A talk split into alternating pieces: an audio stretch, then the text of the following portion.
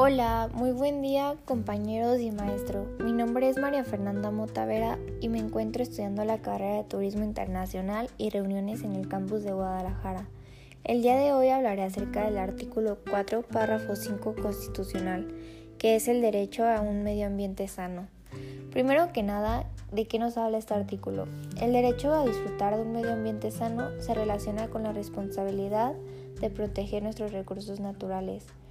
El derecho al medio ambiente se instituyó en el texto del artículo 4 constitucional en 1999, estableciendo que toda persona tiene derecho a un medio ambiente adecuado para su desarrollo y bienestar. Por definición, el ambiente es nuestro entorno, nuestra vida y su calidad depende de la vida real del planeta sus recursos y sus especies, por ello debemos tomar las medidas necesarias para protegerlo. La Ley General del Equilibrio Ecológico y la Protección del Ambiente definen que este es muy importante para subsistir, porque sin este no habría vida humana. A fin de garantizar el derecho fundamental de gozar de un medio ambiente sano, la Semarnat promueve estrategias enfocadas al acceso, uso y manejo sustentable de los recursos naturales que reduzcan el deterioro ambiental y los efectos del cambio climático. En mi opinión, el cuidado del medio ambiente es una responsabilidad compartida que requiere el involucramiento y apoyo de la ciudadanía. Solo participando activamente podemos hacer que se nos garantice este derecho. También corresponde a los gobiernos municipales en su ámbito de competencia impulsar algunas acciones que contribuyan a garantizar ese derecho fundamental para sus habitantes Primeramente, al desempeñar facultades constitucionales con un enfoque de sustentabilidad en la prestación de los servicios públicos y también mediante la generación de una cultura de conciencia, responsabilidad y solidaridad en la conservación de los recursos naturales y el medio ambiente.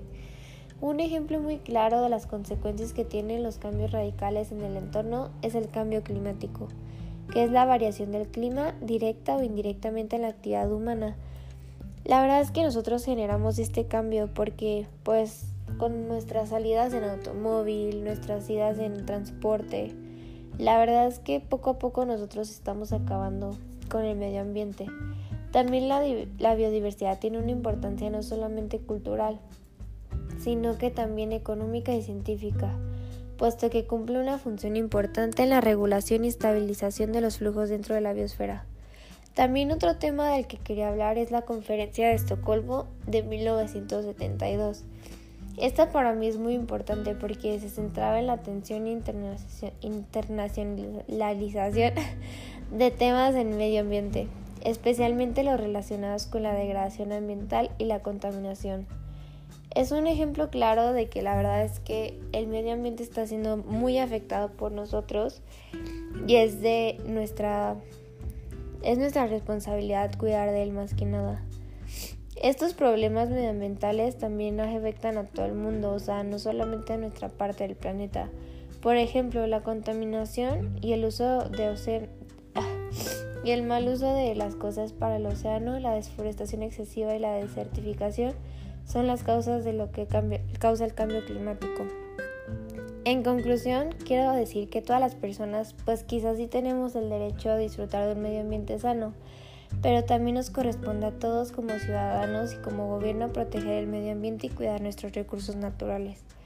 Bueno, eso sería todo de mi parte y espero que tengan un muy bonito día.